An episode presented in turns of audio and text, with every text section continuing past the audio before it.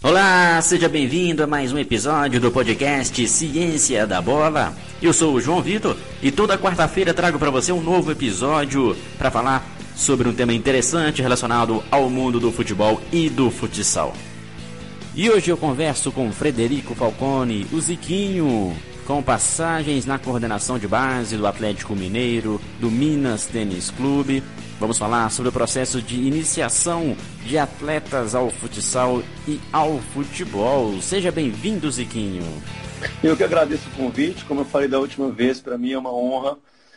Falar de formação, falar de futebol, falar de futsal é sempre um prazer. Então, é, na verdade, para mim é um bate-papo, é uma troca de ideias. Então, muito, muito tranquilo e muita vontade. Excelente, vai ser com certeza assim um bate-papo bem legal. Ziquinho, eu queria que você falasse um pouco da sua formação, do seu trabalho, se apresentar para os nossos ouvintes. Tá, então, meu nome é Frederico Falcone, na verdade, Ziquinho é um apelido antigo. Eu sou de Belo Horizonte, me graduei em Educação Física na Universidade Federal de Minas Gerais. É, depois busquei uma especialização em Londrina, é, onde o professor Edu Carlos Santana tinha uma pós em futsal com vários profissionais e treinadores de futsal de excelência.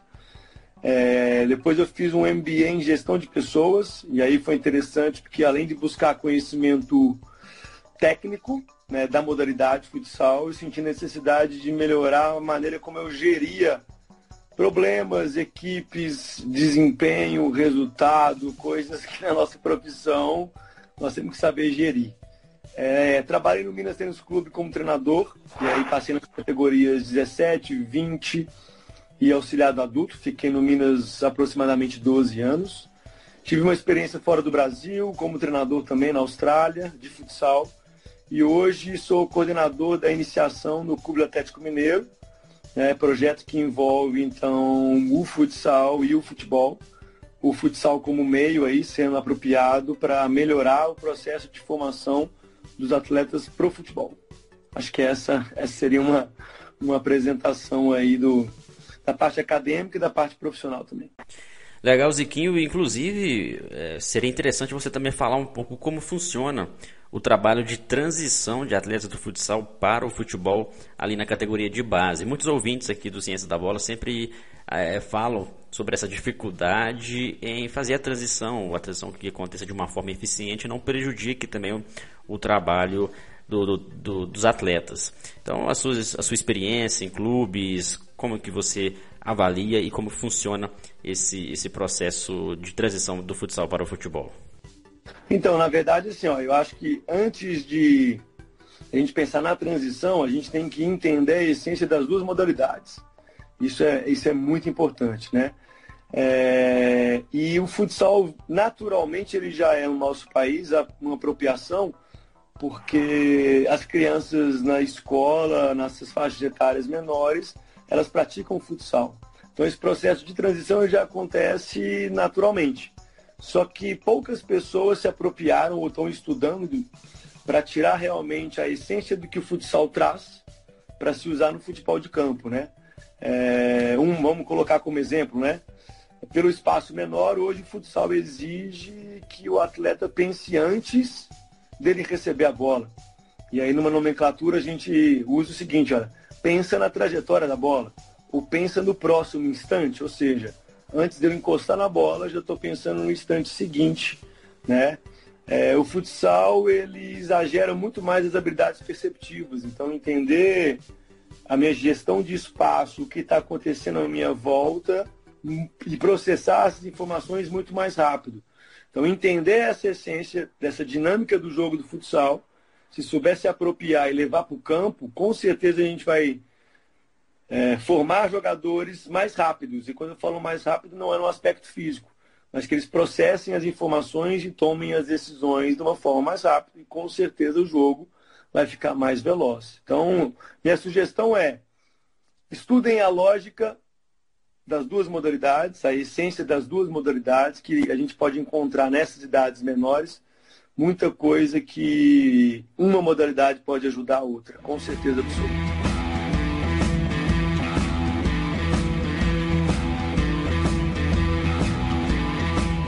Uma dúvida que muitas pessoas da, área esportiva do processo de formação têm é quanto à redução do espaço de jogo do futebol. E trata o futsal como um espaço reduzido do, do o futsal como um espaço reduzido do futebol. E não é bem assim, são modalidades diferentes, a gente sabe que tem até regras diferentes em alguns momentos. E não é apenas reduzir o espaço de jogo. A gente vê que outros países também, como Espanha Portugal, também tem o futsal como um dos esportes fortes ali do processo de formação. Queria que você falasse um pouco sobre essa metodologia, o que poderia ser treinado dentro do futsal que vai contribuir também para o futebol de campo. Você tocou em pontos muito importantes. Primeiro, aproveitar, né? Nós tivemos a oportunidade na semana passada do Marquinhos estar presente, então mandando um abraço para Marquinhos de novo aí.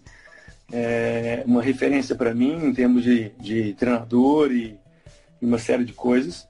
É, a fala dele é muito interessante porque eu tenho esse conceito também. Eu acho que o Brasil que onde era o berço disso, né? A gente perdeu o futebol de rua. A gente não encontra isso mais nem no interior. É, antigamente as cidades grandes, é, na rotina que elas hoje vivem, elas já não já perderam, já não tinham. A gente encontrava mais em cidades interioranas, mais calmas. Hoje também a gente não vê. E aí, se a gente soubesse se apropriar do futsal e entendendo, a gente pode substituir é uma palavra muito forte, mas tentar tentar preencher essa lacuna que o futebol de rua nos deixou, que interfere muito na nossa formação. É, e aí, respondendo a sua pergunta, eu acho que o futsal ele traz o olhar para os detalhes. Como é um jogo num espaço menor, é um jogo onde um erro ele tem consequência imediata. Eu errei um passe, daqui a pouco eu estou tomando um contra-ataque que me oferece o risco de tomar um gol. É, então ele faz a gente olhar também para o indivíduo. É, se a gente pensar no futsal em, enquanto formador e olhar para um atleta de futsal, eu já olho para ele a forma que ele domina a bola, se é de forma orientada ou se é de uma forma negativa. Né? Orientado, obviamente, é vantajoso, negativo, o próprio nome já coloca, ele está em uma posição corporal desvantajosa, isso faz toda a diferença no futsal. A questão de pensar um instante seguinte, igual a gente falou, é, a questão de não permitir que ele tome uma sequência de decisões erradas, como acontece no campo. Muitas vezes o prejuízo de uma decisão errada no campo, dependendo do setor onde ela acontece, ela não tem consequência imediata. Ela, o atleta e a equipe não é punida em função disso. Isso vicia o jogador. Muitas vezes ele erra e a gente usa a expressão, né? Ele erra e ele larga, né? ou seja, ele deixa de combater e pressionar para recuperar uma bola imediatamente, ou de ocupar um espaço que ele deveria para ocupar uma, um, um para recuperar a posse de bola para a equipe dele.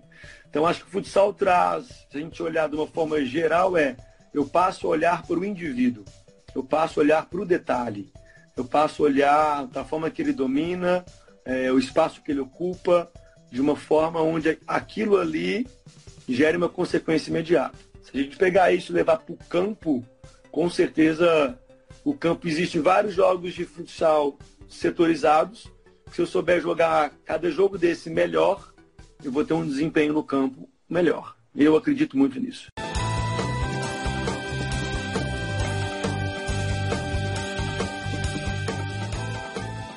É... nas idades menores, por isso esse estímulo, porque nas idades menores, quanto antes eu iniciar é, menos maturados os atletas vão estar. Então, se a gente pensar em capacidades físicas, menos força eles vão ter para que eles usem o que a literatura chama de espaço distante. Vamos traduzir isso as bolas longas. Então, quanto mais novo, mais apoiado o jogo é. Né? Então, em idades menores, esses lançamentos ou essa força para isso já não vai existir porque não se tem a capacidade física de se executar. E muitas vezes os garotos eles vão mudar a tomada de decisão deles por eles reconhecerem, são indivíduos inteligentes, que eles não têm a capacidade de colocar uma bola longa, então eles vão passar a bola de uma forma curta. Então, essa questão da bola longa eu não vejo problema, desde que seja feito em idades menores e que se estimule sim, e o futsal permite isso é, que eu defina muito bem onde é o centro de jogo, ou seja, o espaço onde a bola está, e onde são os espaços distantes.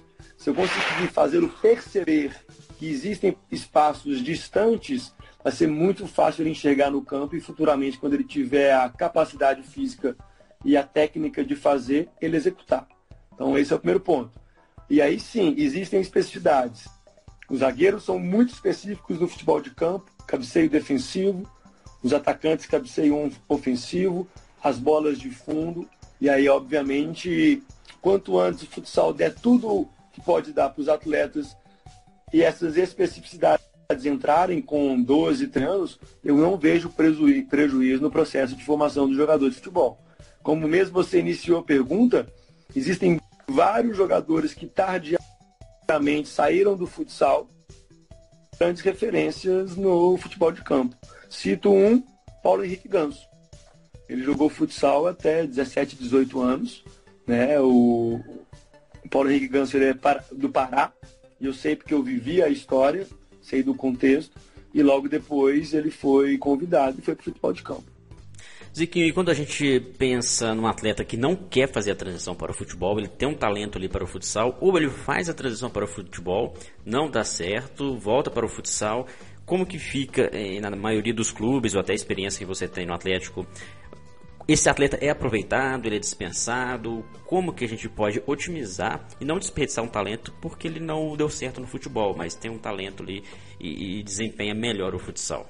Eu acho assim, eu acho que é, se o processo for bem alinhado e ele tiver tempo de se consolidar, for um processo de médio, longo prazo, o natural de acontecer é que os atletas que muitas vezes a gente desenvolvê-los, mas que realmente eles, a gente saber pelas posições ou pela alguma especificidade do futebol, que aquele atleta ele não vai ter uma, um processo no, no futebol de campo se o processo do futsal ele for bem desenvolvido, o futsal vai aproveitar de vários atletas que o campo até então não, não vê utilidade. Porque sim, o campo existe as especificidades. É, atletas de fibra lenta, dependendo da posição no campo, não vão jogar campo. Né? Eles, se eles não tiverem a capacidade de sprintar, ou seja, de percorrer 5, 10, 15 metros numa velocidade tal, eles não vão jogar campo. Talvez eles joguem, talvez eles joguem futsal. Então, se o processo for bem organizado, sim, o futsal pode se aproveitar de vários jogadores que o campo vá, vá desprezar, podemos falar assim, ou pode, não, não vai contar para o processo. Mas eu acho que é a longo prazo.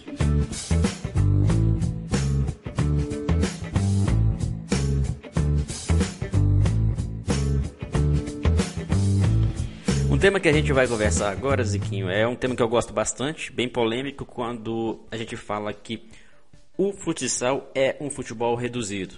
Não é bem assim, e muitos professores e treinadores de futebol de campo reduzem o campo para simular o futsal. Você é a favor dessa, dessa prática? Você concorda com, com essa, essa falácia, né, essa teoria? Dentro do nosso contexto, é o seguinte: é, eu não entendo que ele está perguntando se você é a favor somente dos treinos reduzidos do futebol de campo. Não é essa a pergunta. Mas você é a favor de treinos reduzidos no futebol de campo, da forma que está aqui? Sim, mas não todos os dias. Eu pensar numa semana em termos de progressão, eu vou me apropriar de treinos reduzidos no futebol de campo em alguns momentos para exagerar algumas coisas que eu quero, mas eu tenho que conseguir progredir de forma que tudo que o reduzido está me gerando em, em comportamento dos meus atletas, eu consiga, ao trazer passo a passo para a realidade do jogo, os atletas, a gente se apropria e tire vantagem disso. Se eu deixar só reduzido, eu estou indo contra a lógica que o jogo me coloca. Porque na hora que eu for jogar, eu não jogo reduzido da forma que eu treino. Então, acho o treino reduzido importante, sim, como parte do processo. Não só ele como centro, como referência, é, não sei se eu me fiz claro, mas é, acredito nisso aí. Aí que tá, eu já, já fui questionado isso outras vezes, e aí que eu entro com uma, uma até de uma forma para instigar mesmo os profissionais de futebol de campo a, eu acho que se permitirem que outras modalidades tragam coisas importantes para eles. É, não é a redução do espaço que, que traz o que o futsal traz é a essência da modalidade culturalmente tem de olhar para o detalhe, de fazer o atleta pensar antes, de olhar de individual e de grupo, É, daqui a pouco sim. Se isso, se a gente conseguir se apropriar e utilizar isso em espaços reduzidos no campo de uma forma coerente, daqui a pouco sim, o futsal até passa a não ser tão útil no processo. Mas não é feito dessa forma. Só se reduz o espaço, mas permite que os mesmos vícios do futebol de campo naquela redução de espaço apareçam. Então não adianta só reduzir o espaço. Muito bom, muito bom esse papo. E quando a gente fala sobre formação, processos cognitivos, habilidades, desenvolvimento, processo maturacional, é sempre bom a gente entender né, a visão de profissionais que estão inseridos no esporte e têm conhecimento que priorize e respeite as etapas de desenvolvimento de formação do atleta. Outra coisa que eu queria ver com vocês, Ziquim, por que, que alguns clubes ainda insistem em priorizar atletas pelo porte físico, não se atentar tanto pelo lado cognitivo, entender um pouco do, do quanto a ciência auxilia ali no processo maturacional para a formação de talentos dentro do esporte. Eu acho que é, se a palavra é essa, né, nem sei se a gente pode usar isso, a palavra é forte. Não sei se a gente pode usar culpa, né? A culpa eu acho que é de, de nós todos. É, se a gente permitir que nós tratemos os meninos menores, enxergando eles como jogadores de futebol com 10, 11, 12 e por aí vai, é, permitir que eles joguem num campo oficial, com gol oficial, 11 contra 11, e aí a gente vai dar liberdade para quem no nosso meio exerce pressão sobre resultado, apostar no resultado. Se nós reduzimos o campo número de jogadores, é, tamanho do campo, a gente vai privilegiar e favorecer quem tem qualidade técnica, quem tem qualidade cognitiva. Aí nós vamos estar olhando para o processo de formação. E aí o menino que é muito forte, é, se ele sair trombando, ele não vai conseguir arrastar, que é o termo que se usa no futebol, tão fácil até o gol. Porque, obviamente, se eu diminuir o espaço, eu vou ter mais contato físico, a, chance, a probabilidade dele fazer isso com sucesso diminui eu vou privilegiar o que pensa antes, que dá um toque na bola, o que toma a decisão certa. Então, eu acho que, na verdade, para a gente melhorar isso, nós que reconhecer a forma que a gente está ensinando. Primeiro, a gente tem que reduzir como o mundo inteiro está fazendo e só nós não fazemos. É, a Federação Paulista hoje em São Paulo, eu acredito que seja a única federação que reconheceu isso e se organizou e vem se organizando para essas diminuições de dimensões, respeitando os estágios dos garotos. Eu acredito que é, é difícil a gente estipular um, um, um, marco, né, seja de idade, mas assim, entendendo o nosso contexto cultural e nacional, eu acho que antes dos nove anos eles devem experimentar. Naquela questão que nós não temos a rua mais, e os meninos hoje, as gerações que vêm, elas vêm com dificuldades coordenativas e motoras e cognitivas absurdas, além de não conseguirem lidar com frustrações, é, dificuldade de concentração, porque eles recebem vários estímulos, então é difícil ele, ele olhar para o treinador durante 20 segundos e entender o que o treinador está falando. Então a gente vive uma realidade hoje de contexto de geração bem diferente dos últimos 5, 10 anos. Então, acho que antes dessas idades, eles têm que experimentar. Eles têm que jogar, eles têm campo reduzido, futsal, campo, society, chuteira, bola pequena, bola grande, subir na árvore, praticar outra modalidade. A gente tem que dar repertório motor. E aí, a partir dos nove anos, a gente começar a organizar, porque. E aí, a gente tem vários casos. É, acho que nos esportes individuais, eles são mais claros e mais fortes de atletas de sucesso profissional que falam assim, olha, eu dei o esporte que eu pratico, é, só que eu não sei fazer outra coisa mais. Eu, de tão cedo que ele se especializou, ele toma uma aversão àquilo ali, né, e não é o, e muitos até largam o processo e optam por não investir justamente por essa pressão antecipada competitiva de pais, treinadores, de clube e de onde for. Então eu sou, eu sou a favor disso aí. Mas é difícil colocar um marco. Eu acho que ainda nós é. temos que nos capacitar mais, nós, treinadores, gestores, clubes, para a gente construir isso aí juntos. Concordo com você, até os 11 anos, né, a literatura já diz isso, que é muito importante com que as crianças participem de atividades que não sejam somente daquela modalidade que ela gosta de, de participar. Então, jogos com os pés, com as mãos, é, movimentos corporais em geral, esportes individuais, coletivos, lógico, dentro de um caráter lúdico, motivacional, que a criança gosta de participar sem muita cobrança, porque isso a, a própria ciência, a literatura já, já comprova que há benefícios em, em praticar outras modalidades durante o período de aquisição de, de coordenação motora, né? Todo clube de futebol, obviamente, é, do tamanho do Atlético, que vive um processo de formação, ele capta em função do processo do campo. Então, a captação é sempre feita em função de perfis e potenciais atletas para o processo do campo. Né? Se no processo captou-se alguém que em algum momento a gente viu por característica ou por desenvolvimento, seja um desenvolvimento cognitivo ou um desenvolvimento físico, a gente vê que ele não tem uma trajetória no campo, nós podemos redirecionar ele para o futsal. Mas o processo sempre, é, todo clube de futebol de campo existe um setor de captação, é, onde é, todo mundo está atento ao surgimento de potenciais talentos para se investir. Né? É como se fosse uma argila que nós vamos pegar e vamos moldar dentro daquilo que a gente acredita e que o processo exige. Mas sempre visando o campo. É, o processo é do campo, o futsal só é um meio. Porque esses clubes que iniciam os processos com futsal são clubes com perfis de times muito técnicos na base. Esses times que você citou sempre possuem equipes muito técnicas é, atletas é, inteligentes, com qualidade técnica. Eu não vejo isso como uma, uma coincidência. Eu vejo como consequência do processo deles. Eu tenho, eu tenho trabalhado no Atlético com inglês. Né? A gente tem um profissional que veio da Inglaterra, que está com a gente na iniciação. A gente vem conversando muito. E ele fala que a Inglaterra, e mostrou até postagens de sites na internet, de vários clubes que estão sim buscando entender mais o futsal, entender a modalidade, que despertasse para utilizá-lo acesso.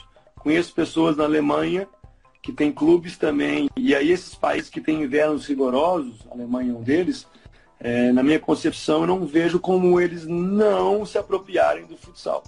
Sabe assim, é, naqueles períodos de inverno que é impossível usar qualquer parte parte outside, ou seja, fora, o indoor me resolve todos os problemas. Então é, é uma desculpa que eles já têm pronta para ir para a quadra e se utilizar que a quadra pode dar para eles.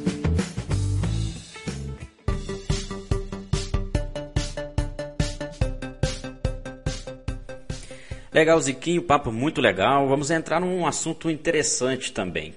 Acredito que é dúvida também de vários ouvintes, que é o modelo de jogo do treinador de futebol, de futsal. Na categoria de base, você acredita que deva ter um modelo específico, estanque, sem alterações, um modelo próprio, ou deve ter uma variação? O treinador saber utilizar vários modelos de acordo ali com, com o grupo, de acordo com os jogadores, para que eles vivenciem situações e organizações diferentes. Eu acho que qualquer iniciação é, a gente vislumbra a relação do indivíduo com a bola. Então, se a gente partir do indivíduo, relação com a bola, de ter a bola, qualquer indivíduo que esteja ou equipe que esteja no início do processo de formação tem que gostar de ter a bola.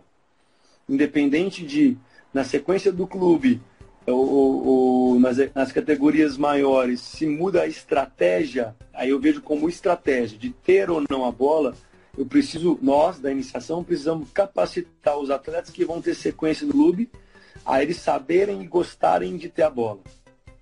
É, então isso é, isso é foco principal. É, a gente sim, a gente tem na iniciação o que a gente colocou como modelo de jogo, e aí entender o conceito de modelo de jogo acho que é muito importante. O conceito de modelo se perdeu. As pessoas veem modelo como uma coisa engessada, e se você pegar a essência da justificativa da criação da palavra modelo, é justamente o contrário. Modelo vem de uma forma seguinte, para eu eu direcionar ou, a, ou me apropriar de sistemas complexos, eu preciso modelá-los. Para eu conseguir avaliar eles a todo tempo, se eu precisar redirecionar eles, eu consiga. Então, a gente tem um modelo, a gente tem um norte. E esse norte ele é alterado em função de várias coisas o tempo todo. As nossas categorias elas tendem a gostar da bola, é, sabe assim, é, a gente quer envolver o adversário, a gente quer colocar a bola no chão, é, a gente quer ser muito competitivo. Falando de Atlético Mineiro, a palavra competitividade, ela tem que estar no sangue, sabe? Por uma competitividade, uma competitividade se treina.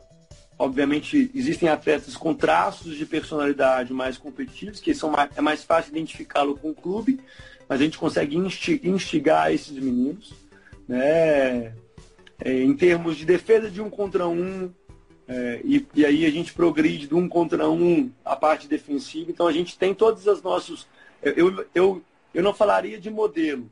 A gente tem o nosso micro muito organizado em relação a, a, aos princípios que a gente vai estimular. Nós temos o nosso macro com os nossos conteúdos muito organizado, que a gente altera, obviamente, dependendo do percurso do ano.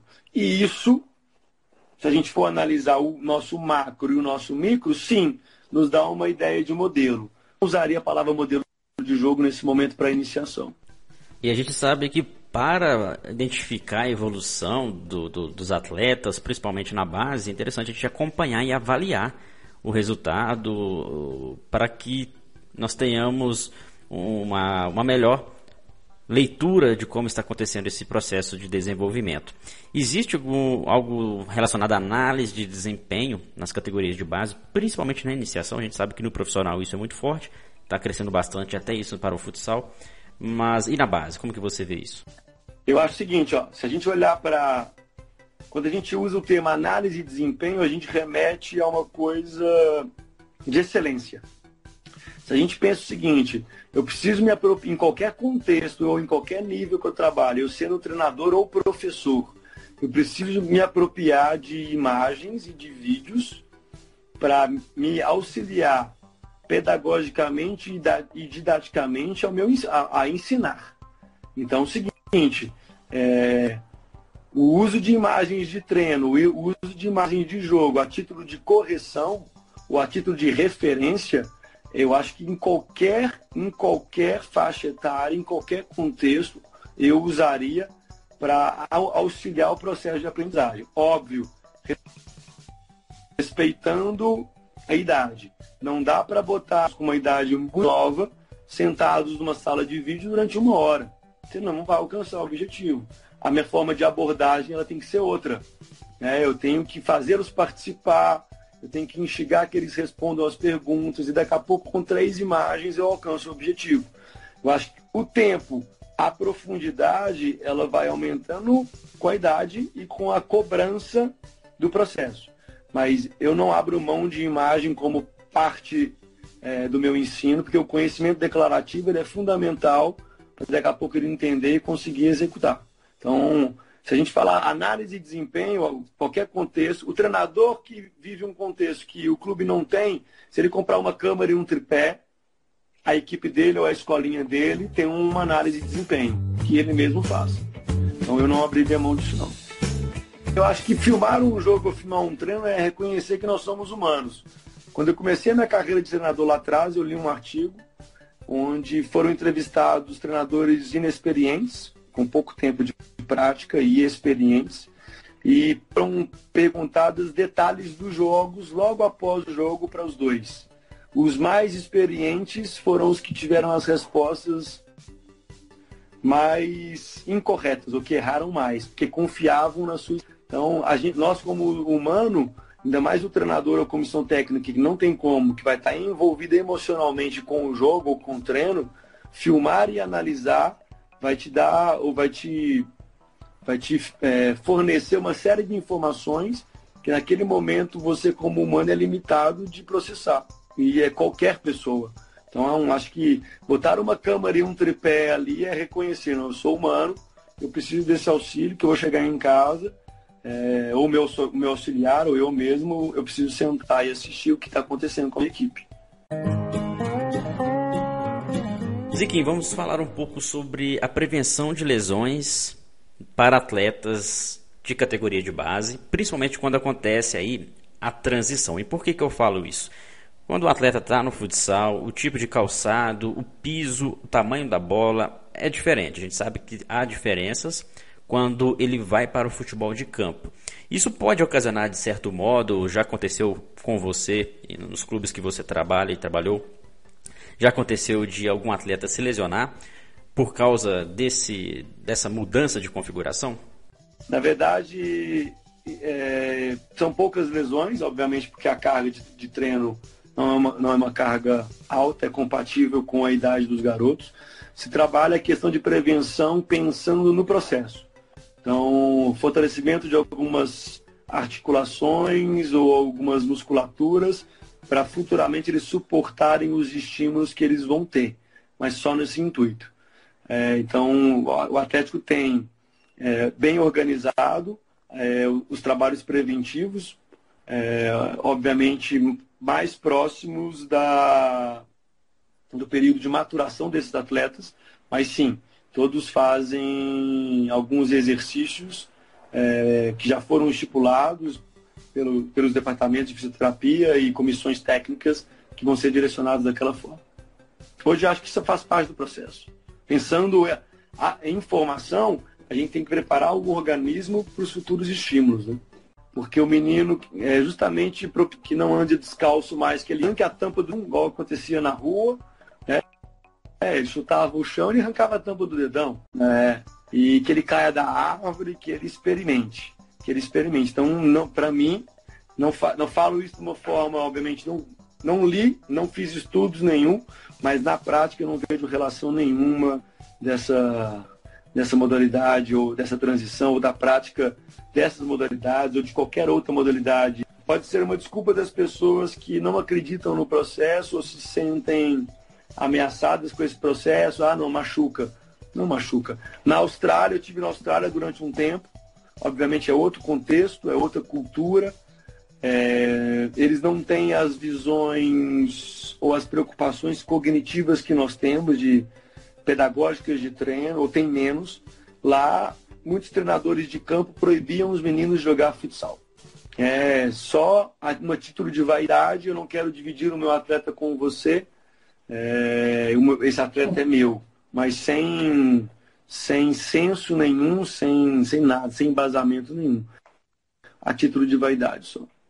Muito legal, Ziquinho, concordo com você. Realmente, quanto mais estímulos a criança tiver, melhor para o desenvolvimento motor, cognitivo, mas o profissional também tem que ter uma dosagem, entender de que o atleta ele não é atleta dele, do clube dele, mas que ele pode atuar em outras escolinhas, em outros clubes. Isso é importante para o processo de formação. Uh, outro dia nós conversamos aqui com a psicóloga do esporte dizendo sobre o papel também dos pais dentro da, do processo de formação do atleta, né? Queria saber de você como que você vê essa relação com os pais, como que você lida em, em, com eles em um dos mais variados momentos, seja em competições, em, em treinamentos e até em situações onde o atleta possivelmente possa ser até dispensado do, do clube, por exemplo. Eu acho assim, olha, infelizmente, o nosso país traz uma cultura onde, onde a nossa condição social e o que o futebol representa para o país instiga as famílias a entenderem o seguinte: o meu filho, independente da idade, se ele joga num clube de camisa, ele já é um jogador de futebol. É a maior mentira contada para as famílias ou eles têm esse entendimento.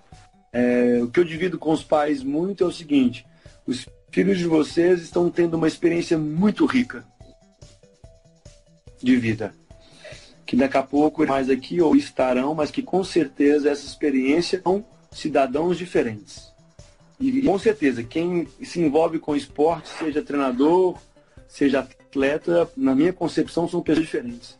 Então, assim, o que eu vejo em função de famílias que, que não têm o discernimento ou entendimento ou até atrapalham o processo de construção e formação desses atletas é absurdo. Mas eu acho que a culpa não é delas. A culpa é do nosso contexto cultural e social, que vende isso como a oportunidade da vida. e na verdade se tornou oportunidade da vida, né? Dentro, de uma, dentro da realidade do nosso país, hoje se tornar jogador de futebol, para muitos é a oportunidade da vida. É, e as famílias não lidam bem com isso. Então a gente tenta conscientizar, a gente faz reuniões periódicas, a gente montou até um protocolo de comemoração, sabe? Para né, os meninos iniciando entender o seguinte, olha, eu fiz o gol porque a, o, o clube que eu jogo abriu as portas para mim, porque o meu treinador me escalou, porque o meu colega passou a bola para mim, ou seja, tem muita gente envolvida. Eu não tenho que fazer o gol e sair e fazer uma comemoração que eu vi na televisão, porque eu não sou aquilo que eu vi na televisão ainda. Pode ser que um dia alcance aquele patamar ali.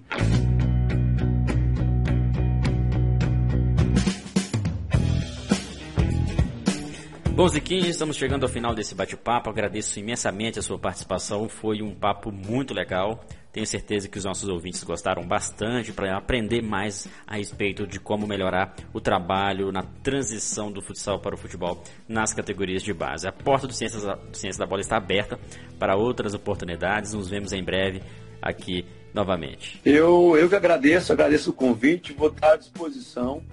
É sempre legal dividir. Eu acho que nosso papel, às vezes, e a gente sabe que o futebol ele é passageiro, então, estando em grandes clubes, eu acho que a gente tem uma responsabilidade de dividir, de explanar, de instigar as pessoas a gente promover o futebol o esporte melhor. Eu acho que o Brasil hoje ele tem que abrir os olhos para isso.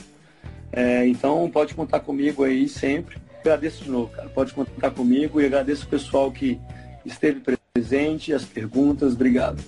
E este foi mais um episódio do podcast Ciência da Bola. Obrigado pelo carinho da sua audiência. Continue acompanhando nossos podcasts, o nosso trabalho também nosso site. Acesse cienciadabola.com.br e confira os nossos cursos. Grande abraço a todos e até o próximo episódio.